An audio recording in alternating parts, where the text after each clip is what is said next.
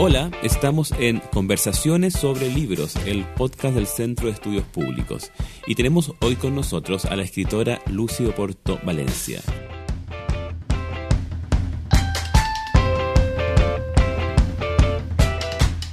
Eh, Lucio Porto Valencia ha escrito varios libros, entre los cuales cabe destacar Una arqueología del alma, ciencia, metafísica, religión en Carl Gustav Jung del año 2012, también El Diablo en la Música, La Muerte del Amor en el Gavilán de Violeta Parra del año 2008 y reeditado y ampliado en 2013. Los perros andan sueltos, imágenes del posfascismo del año 2015.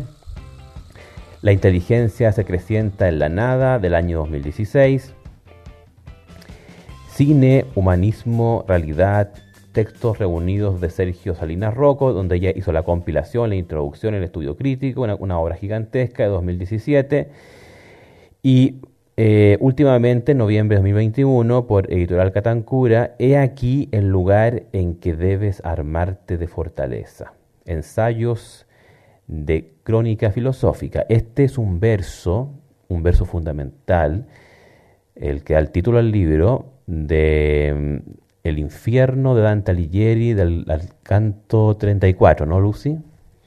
Sí, efectivamente. El título corresponde a la sentencia que Virgilio dirige a Dante cuando llegan al último círculo del infierno y cuando están ante la portentosa figura de Lucifer Claro, es un, es un momento como, porque como, como, como, el infierno es un embudo, digamos, cuando llegan a lo más profundo, está ahí ya como atascado Lucifer, ¿cierto? Eh, y usted, Lucy, ha hecho una crónica descarnada, filosófica descarnada de lo última, del último tiempo en Chile. Este libro es un conjunto de ensayos que usted venía trabajando hace ya varios años eh, donde uno puede ver cómo usted venía advirtiendo ciertos asuntos que ya están como siendo como ya medios obvios en la, en, incluso los medios de comunicación, digamos, sobre el tema del deterioro moral de Chile, ¿cierto? Que usted venía advirtiendo, ahí están muchos de los ensayos fechados al año 2016, por ejemplo, usted entiendo que los revisó después, digamos, porque ahí también están, tienen fecha de, inicio y de, y de edición, ¿no es así? Sí, en general yo eh, pongo la, datación de los trabajos. La primera fecha es cuando se escribió la primera versión y las fechas posteriores son, revisiones más que nada de, estilo, no, son reelaboraciones de, los textos, algunos aparecieron en, internet, otros no, y efectivamente eh, es una, ha sido una observación sostenida. Eh, que en realidad está en todos mis trabajos desde el primero que que yo publiqué, que fue eh, el estudio sobre el gavilán de Violeta Parra, El diablo en la música, La muerte del amor en el gavilán de Violeta Parra, que se publicó en, en 2008, pero yo empecé a escribirlo en, 2006 y eh, está implícito también en, el trabajo sobre Jung, que es anterior a, eso. Claro, incluso. claro. Oiga, y a ver, mire, eh, usted se ha hecho muy conocida, muy célebre por su evaluación eh, muy negativa de lo que se llama el estallido social, eh, como con mucho fundamento, digamos, eh, y, pero también en este libro, y en este libro hay varios registros de esa percepción suya, digamos, ¿cierto? El famoso ensayo, la famosa crónica sobre el, poseer, tener, destruir, ¿cierto? La alusión a Pasolini, que, que, que, titula uno de sus ensayos más famosos, que sobre el estallido en Valparaíso, ¿cierto? las ruinas que dejó y que usted como que revisó. Eh, pero también usted en este libro, y yo la quiero invitar a hablar más de eso hoy día, ¿cierto? Usted em, destaca a grandes figuras chilenas que han sido figuras luminosas que usted bien dice, Chile no ha sabido aprovechar, ¿cierto? Usted, como seguidora de Dante en esto, ¿cierto? Crea su, su propio paraíso donde instala esta figura entre las cuales están Armando Uribe, Violeta Parra, Sergio Salinas Rocco, eh, Hernán Carvajal, ¿cierto? Entonces yo quisiera con usted hoy día, Lucy, conversar un poco sobre esas grandes figuras que hacen de Chile un lugar paradisíaco, si se puede decir de esa manera. Em, y quisiera comenzar con, con, este, eh, este escritor que es muy poco conocido, que es Hernán Carvajal, Juan de, con el seudónimo Juan de Quintil, publicó eh, su obra Incilio con X. Usted esta obra la destaca mucho en su libro y, hace una, revisión bien impresionante de, los detalles de, de, este, de este poemario que es del año 94, entiendo, ¿no? Por ahí.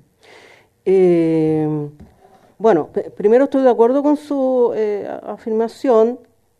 Sí, se, los podría ver a todos ellos como la contraparte del infierno de, Dante, ¿no? personas que han sido leales a sí mismas y que han seguido su ruta, a diferencia de los habitantes del último círculo del infierno, son los traidores, y, específicamente los traidores a las instituciones. Cabe destacar eso. Mm. Ahora, eh, Juan de Quintil, seudónimo de Hernán Carvajal, publicó Inxilio, con X, como usted destaca, en 1993 Primero fue una autoedición y en 2015 fue reeditada por Ediciones Inubicalistas y Ágora Ediciones. Em, Carvajal fue un profesor normalista rural, nacido a comienzos de los años 30, falleció en 2016, había sido integrante del PC, pero no sé bien hasta qué momento lo fue. Y el punto es el siguiente, que eh, Incilio eh, recoge la experiencia terrible que él tuvo como prisionero político en Pisagua, pero no es cualquier relato el que, el que él hace, sino que inventó un lenguaje propio para dar una forma inteligible a la experiencia inenarrable que significó eso para él y no solo para él, desde luego, basada eh, entre otras cosas, en su enorme cultura literaria, había sido el lector de la Divina Comedia. De hecho, Incilio de alguna manera es, eh, eh, se basa en, esa portentosa obra. Eh, también en, en Rambaud, Carvajal había hecho traducciones de, mm, de, en, algún momento de su vida. Y, eh, por ejemplo, una, una de las citas que, que, él, que, pone como epígrafe es aquella según la cual la literatura será realista, pero deberá renovar por el lenguaje la expresión de la realidad. La realidad Muy, claro, claro, claro. y eso es lo que él hace en algún sentido en el texto. O sea, crea una cantidad de palabras, pero con un talento eh, bien impresionante, digamos, ¿no, ¿no es así? Sí, es más que talento yo pienso que eso fue un espíritu espiritual muy profundo que él tuvo en ese momento, un gran acto de lucidez, el cual le permitió después sobrevivir a esa experiencia horrenda que tuvo y pudo seguir eh, eh, trabajando, siguió siendo profesor rural, eh, escribiendo otras cosas.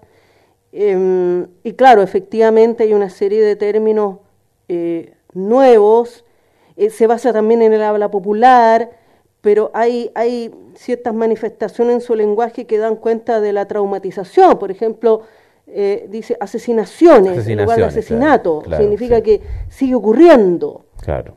¿no? Y, citas de, autores que, que él había leído, que están integradas en los textos, y las imágenes mismas que, que él propone, de, de, cosas que él vio en, en, los buques donde estuvo preso, por ejemplo, pero no es un relato eh, común y corriente. Y, yo de verdad pienso que es una obra imprescindible, un, trabajo espiritual, intelectual, y que revela una intuición muy profunda de lo, de lo que había ahí. Y en ese sentido habría que aplicar la, sentencia de Rambo. Efectivamente, eh, para él eh, es, dar cuenta de una realidad extremadamente traumática, pero a través del lenguaje. O sea, esa elaboración del lenguaje va a plasmar el, aspecto real de esa experiencia. Claro, claro.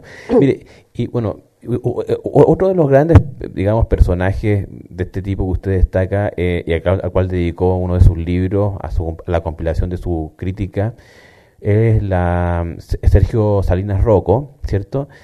Eh, y hay, bueno, una mención que Sergio Salinas hace de una película olvidada, pero yo creo que muy importante, me gustaría que usted hablara un poco sobre eso, que es el huevo de la serpiente de Bergman, ¿cierto?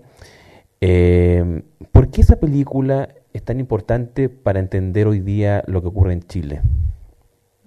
Sí, El huevo de la serpiente de Bergman de 1977, si mi memoria no me falla. Es una película ambientada en las postrimerías de la República de Weimar y aborda la incubación del fascismo. Claro. Eh, a través de un científico que está realizando experimentos, inoculando una fórmula, la llamó Tanatoxin, eh, que producía la destrucción y la autodestrucción de las relaciones entre las personas. Entonces, el, punto aquí que se refiere a esas realidades, cómo se incubó ya desde dentro mismo del alma de las personas y de sus relaciones. Eh, y em, es importante porque da cuenta del mal y, para mí es parte de, de, las fuentes eh, en las que yo recogí mi, propia manera de, entender el fascismo junto con una retrospectiva de, Fassbinder, uno de los representantes del nuevo cine alemán, y eh, Hans-Jürgen Sieberberg, Hitler, una película de Alemania, 1977, texto de Pasolini, y Armando Uribe, que recogió la distinción entre espíritu fascista y régimen fascista. Ahora, cuando Salinas menciona, eh, es decir, él, escribe un, texto sobre esta cinta y eh, apunta a aquellos que son capaces de, enfrentar el horror conscientemente mm. o, con, valor. Eso también eh, me, impresionó mucho en, en, Salinas y, bueno, Ascanio Cavallo lo describió como la inteligencia más preclara que han tenido la crítica y la docencia de cine en Chile. Eh, Salinas escribió en distintos medios, eh, la tercera, Mercurio del Paraíso, La Estrella, escribió algunos textos más extensos. Yo reuní todo lo que encontré. Hay unos investigadores de la Universidad de Chile que también han encontrado otras otras cosas, que también es un, trabajo de, enorme valor el que, el que han hecho ellos. Usted, usted estuvo años eh, trabajando en esa compilación, entiendo. Sí, me costó 10 años reunir el material, fue casi providencial, pero eh, eh, Salinas era más que una inteligencia preclara, me parece que en él actúa algo así como una inteligencia del espíritu por la capacidad de síntesis que tenía, mm. la, capacidad de penetrar en los textos y a su vez de, de referirse a ellos de una manera clara, precisa, y yendo al, al fondo de, los asuntos que, él identificaba en sus cintas. Pues no, no es un crítico que dijera esta película es buena o es mala, no, no era eso. Eh, por ejemplo, le interesaba mucho los dilemas morales en las cintas, que, mm, que, mm. que aparecen mucho en, en, las cintas clásicas, que, era el cine que él más apreciaba, y, y, ha sido muy eh, eh, fundamental en mi formación además. bueno, y hablando, hablando de Armando Uribe, que lo mencionó, Usted en, este libro eh, incluye una oración fúnebre, em, así al estilo de Bossuet, digamos, ¿cierto? Por, Armando Uribe, eh, donde usted dice algo bien impresionante. Usted dice que en el fondo eh, don Armando Uribe es una, mm, es una persona en quien como que se concentra la conciencia, la, la decencia y la dignidad ante el sufrimiento propio y ajeno Em, ¿Y por qué eso tiene valor en la vejez? ¿Cierto? O sea, usted ya hace un contraste entre aquella juventud que no valora la vejez y que, y que menosprecia la vejez y aquella vejez que es capaz de, de, de, trabajar dignamente su espíritu, ¿cierto? Que, que, vendría a ser como Armando un, un representante de eso. ¿Por qué no me, no me cuenta un poco más sobre, sobre ese punto que, que a mí personalmente me gustó muchísimo? Sí, gracias. Eh, bueno, eh, yo escribí ese breve texto que está incluido en este libro de ensayos cuando murió Armando Uribe. Mm. Fue un hecho que a mí me golpeó mucho, además por el momento en que se dio. Él murió en, enero de 2020. Eh, yo contrastaba a, Uribe, que nunca eh, rechazó su vejez, con lo que estaba sucediendo en Chile y con esta juventud bastante autorreferente, autorreferente y descerebrada, no todos, por supuesto, que sentía que por ser joven tenía todo ganado, la llamada generación sin miedo, que comenzó a ser exaltada eh, por lo menos en torno a 2011, quizás antes, por muchos adultos, en mi opinión, muy irresponsables, una especie de hipnosis frente a ello, que no me parece. Y el punto es el siguiente, que llegar a la edad adulta con una mediana conciencia, decencia y dignidad auténtica, justamente como, como usted lo señalaba, en relación con el sufrimiento propio y ajeno, no es un asunto fácil de hacer, es un proceso de crecimiento, no es algo dado, es una conquista y uno puede cometer muchos errores en su vida. Mm. ¿ah? Entonces, llegar a ese punto y tener, por lo menos, como lo han dicho varios en algún momento en sus edades más tardías, bueno, yo por lo menos puedo mirar a mis hijos de frente. Yo no sé si todos están en condiciones de hacer eso, pero yo pienso que Uribe sí, Uribe eh, no tenía problemas con su vejez, y, por supuesto aquí contrasta la, dimensión de su dignidad por todos los conocimientos que tenía, por la experiencia que había acumulado. Salinas, por ejemplo, se refiere también a los que estuvieron antes que él, y es una cosa obvia. Hay muchas personas antes de los que ahora estamos vivos que contribuyeron a la cultura y deben ser valorados. Y, y algo que yo sí rescato en esa juventud, porque hay algunos, son muchos, pero hay, eh, que se han preocupado justamente de rescatar eh, materiales de estos autores olvidados, desconocidos, eh, destruidos por la mezquindad organizada a, todo nivel. Y, ese, ese, trabajo sí me parece muy, muy valorable. Y, bueno, es decir, las tradiciones deben ser conservadas y recuperadas.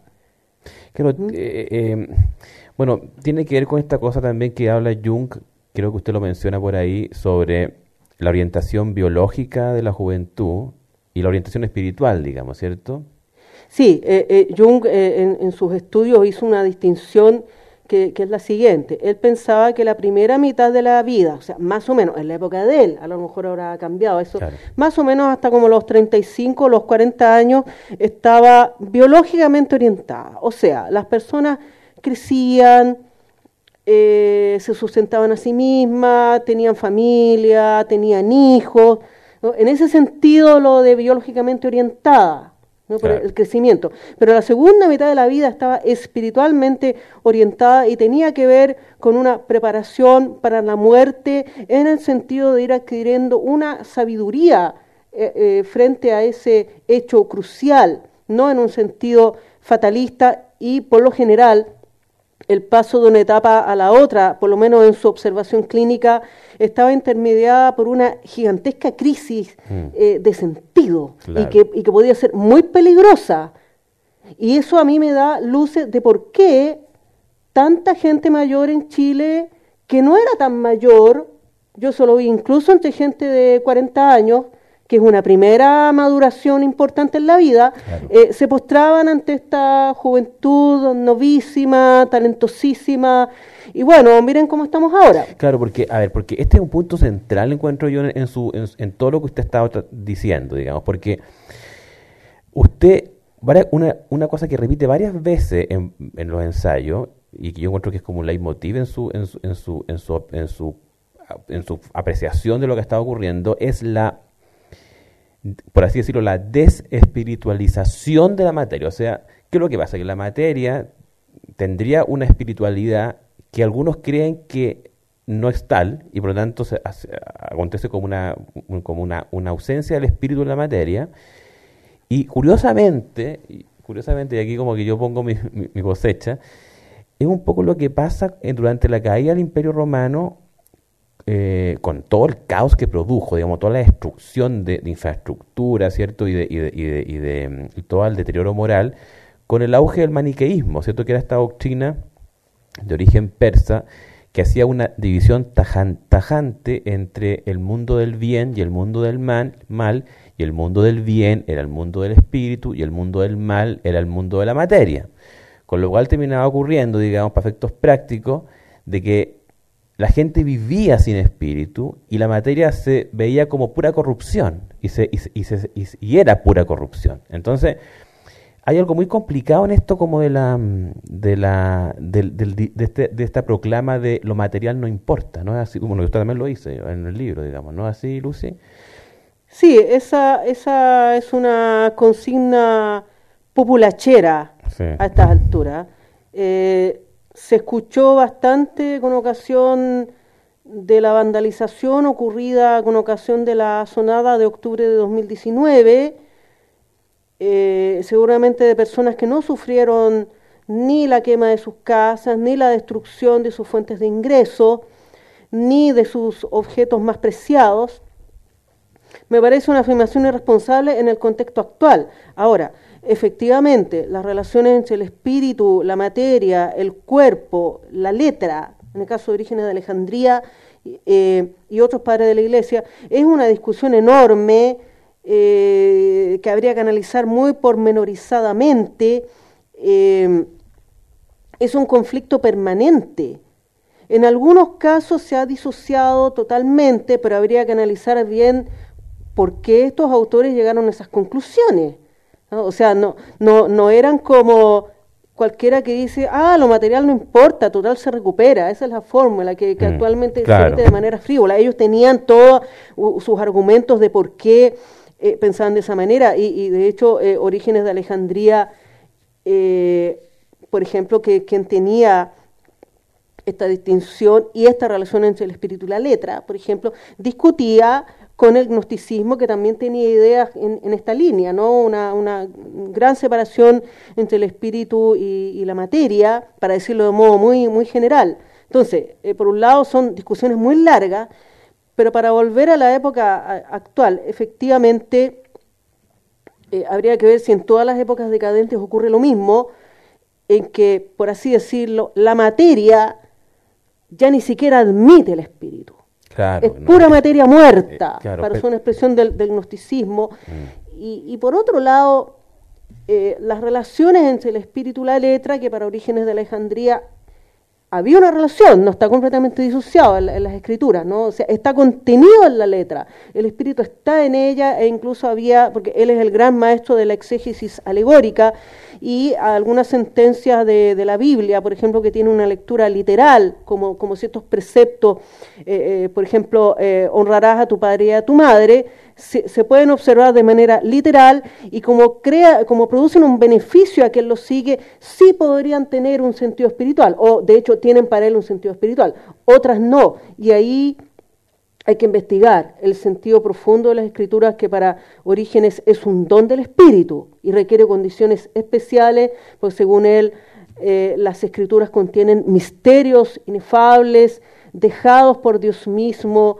para, para indagar en, en, esa sabiduría y en ese conocimiento que, que, Dios propicia. Yo como, yo como lector de Andrés Bello, eso me, hace mucho sentido, le cuento, porque, eh, porque en, la, en las reglas de interpretación del Código Civil, eh, Andrés Bello dice en una parte que es muy famosa, eh, cuando la ley es clara no se, no se desatenderá el tenor literal del texto, digamos, ni a pretexto de consultar su espíritu. ¿Por qué? Porque en el fondo para él el espíritu queda como cuajado en la letra. Cuajado en sí, la letra. Sí, se, acerca un poco, no, no, sé si es correcto sostenerlo así, porque usted es el que ha estudiado bien a Andrés Bello, eh, si se podría comparar con esta, esta idea que tiene orígenes de que hay justamente ciertos preceptos que se pueden interpretar literalmente pero como son beneficiosos para quien los sigue, tienen un sentido espiritual. Y ahí se acercaría bastante a la sentencia de, Andrés Bello y por supuesto no se puede desatender la letra porque es como, es, el soporte del espíritu, o sea, el espíritu se manifiesta a través de lo sensible, lo visible, la materia, el cuerpo y la letra, para decir un resumen, y, eso se ve claramente en las obras de arte. Eh, por ejemplo, en una escultura, mm.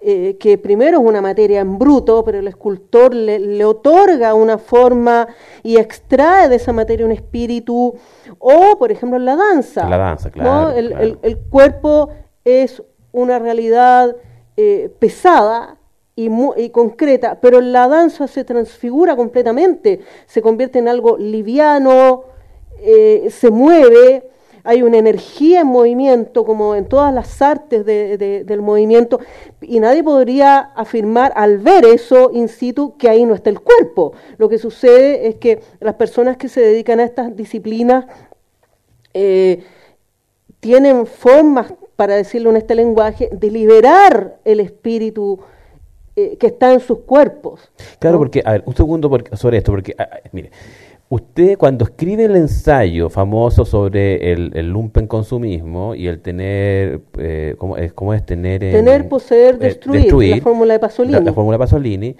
Bueno, y le responde a usted el italiano Franco Berardi, y usted a su vez, que defendiendo, digamos, el, entre comillas, el estallido, y usted a su vez le responde de vuelta. Eh, una cosa interesante es cuando usted le dice a él que él está tratando a la gente como peso muerto. ¿cierto? Eh, a, estas supuestas víctimas del sistema como peso, como mero peso muerto, porque él a su vez le dice a usted, así como te lo dice como, como de soslayo, digamos, eh, que la situación en Chile no necesita jueces, necesita, ¿cómo es la cosa? Necesita...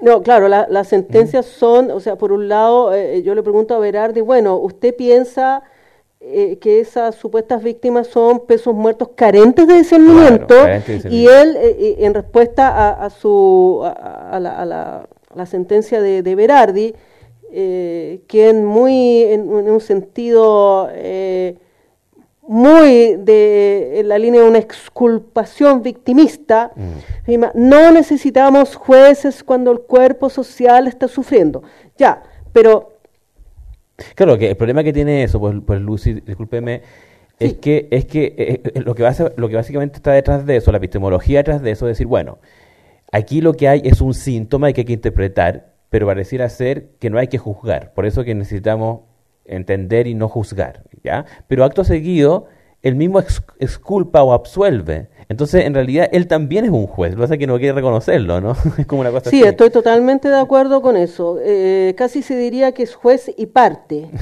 claro. Eh, claro, efectivamente, el juicio tiene que ver con la capacidad de juzgar, es decir, con la capacidad de discernir, de distinguir una cosa de otra y de distinguir entre el bien y el mal.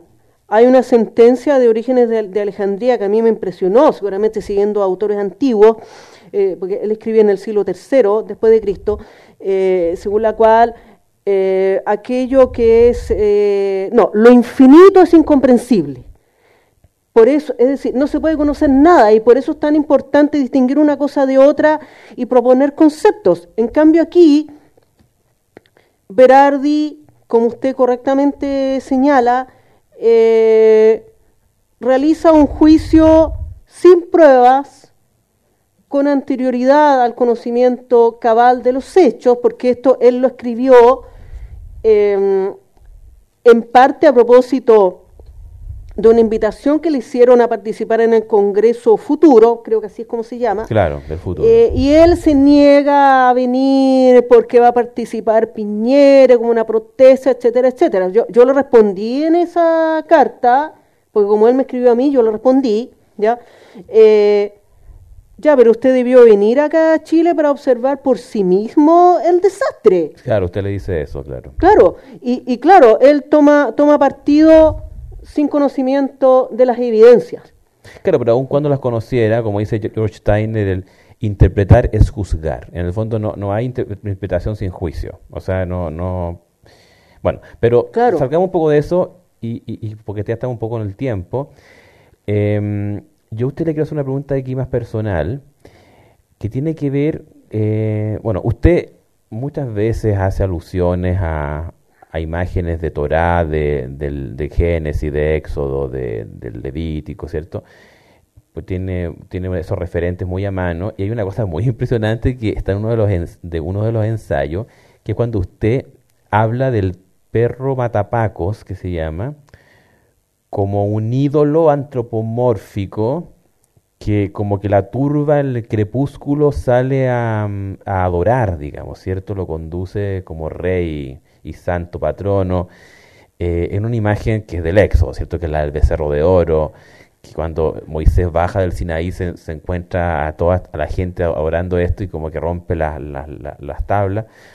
Eh, y entonces le quiero hacer una pregunta, una pregunta maliciosa a usted, una pregunta maliciosa para molestarle un poco, eh, que tiene que ver con una imagen de la Biblia, digamos, de Génesis, eh, específicamente de Génesis 19, 15, capítulo 19, versículo 15, que es la de la mujer de Lot, ¿cierto? Cuando, cuando Dios destruye Sodoma y Gomorra y entonces le dice a Lot y familia, ustedes se salvan, pero se tienen que escapar ahora ya de esta ciudad, de esta ciudad corrupta, ¿cierto?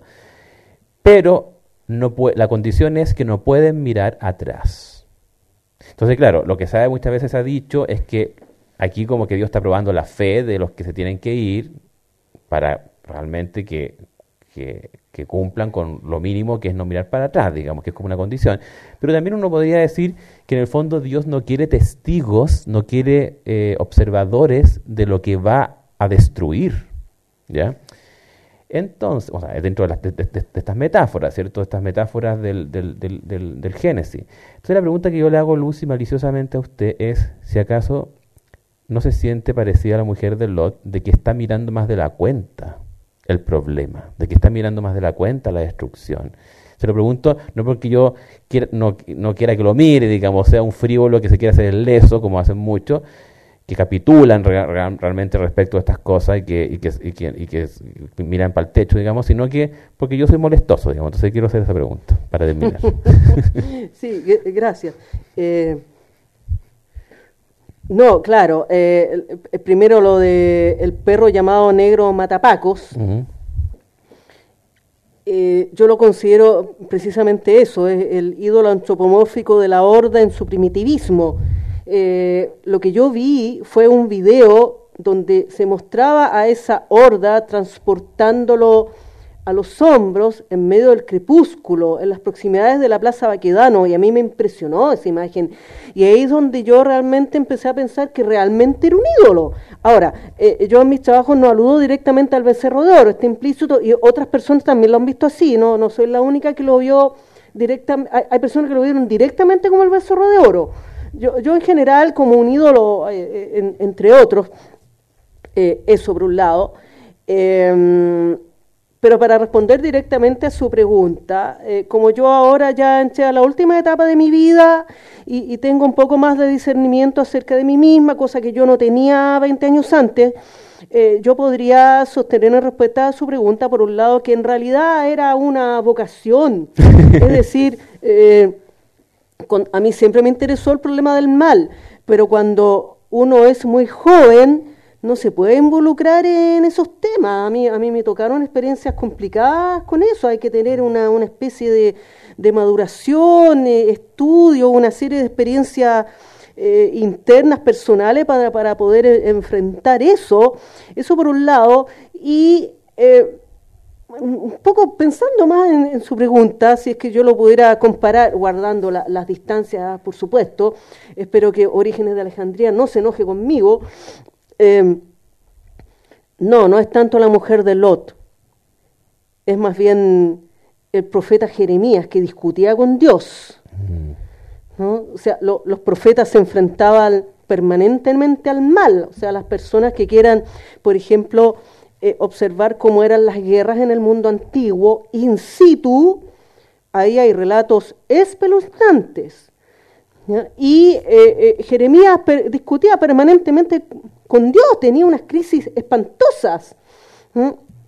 Y Dios no le contestaba. o sea, Jeremías no quiere estar en eso. Hay una parte muy, muy, tremenda en, en, el libro en que eh, eh, grita algo así como, eh, maldito sea, sea, el día en que nací, maldito sea el vientre de mi madre, y toda una cosa así. O sea, yo me puedo imaginar la escena de, Jeremías en la crisis total, y de gente completamente abandonada por Dios y no entiende por qué está ahí. pero después hay un largo silencio y Dios no le habla. Entonces, dos opciones vistas más modernamente, o efectivamente Dios no le habla y no le responde y lo deja solo, o bien ocurre un proceso interno e invisible, una incubación, para hablar los términos de Jung, porque después uno ve a Jeremías que de nuevo retoma su ministerio profético y sigue, y, bueno, lo que uno lee en, la Biblia de Jerusalén y otros, bueno, eh, estos, estos, estos hombres pertenecen a Dios y no le pueden decir que no a Dios, por así decirlo. Pero, pero es solo una imagen, ¿ah? una comparación, ¿sí? porque para decirle que no es la mujer de Lot, sino que yo me acercaría más, más, más a eso, si, si, me perdonan los profetas y, orígenes, ¿no? Se lo puso en esos términos porque efectivamente hay una larga tradición de, de cronistas de, del, horror, entre los cuales está Dante, entre los cuales está el mismo Pablo Neruda, él explico algunas cosas, entre los cuales está la poeta rusa Ana en el Requiem, ¿cierto? Cuando, eh, y, ahí usted se parece a Ana porque en el fondo cuando Ana en la época de la purga de Stalin terrible, donde tiene, le tiene al hijo secuestrado los agentes de seguridad del, del, del, de la Unión Soviética, le preguntan unas mujeres que están en la misma condición, le preguntan, ¿y usted es capaz de describir esto? Entonces ella dice, sí, puedo. ¿Se fija, no? Y usted está haciendo un poco lo mismo, digamos, que es capaz de mirar esto, ¿ya? Y de describirlo y de sufrirlo, ¿cierto? Y de no, y de no mirar al techo. Eh, Lucy, yo le quiero agradecer muchísimo su participación. Eh, sus crónicas realmente han remecido a Chile, eh, la gente que las ha conocido, y usted, bueno, la han entrevistado mucho en la prensa, pero yo quise hoy día hablar sobre otros temas porque usted eh, en su en su libro, en su libro, en su conjunto de ensayos, creo que son 14 ensayos, eh, habla de muchas cosas, ¿cierto? Y, no solamente habla del infierno, sino que también habla del cielo. Así que muchas gracias, Lucy, por, por esta conversación. Sí, muchas gracias, Joaquín. Eh, muy agradecida en especial justamente por este enfoque que le ha dado a esta conversación para profundizar en estos temas que son muy importantes para mí y que son la base de estas crónicas quizás más referidas o más enfocadas a aspectos contingentes. O sea, la fundamentación de eso son estas visiones y además señalar que he aquí el lugar en que debes amarte de fortaleza es una continuación de, los libros anteriores, específicamente de Los perros andan sueltos, imágenes de posfascismo que recoge trabajos reunidos en 20 años. Entonces hay, hay una línea en general, me parece que, que bastante coherente con, con, mis trabajos anteriores y, y bueno, eh, yo estoy a disposición de, de quien quiera, de quien se interese en esos libros, por si alguien eh, necesita alguno. Puedo hacerles llegar de alguna forma algo sobre eso. Muchas gracias, Lucy, por su generosidad. Y a quienes nos escuchan, nos encontramos en una próxima edición del podcast del CEP, Conversaciones sobre el libro. Muchas gracias por su atención.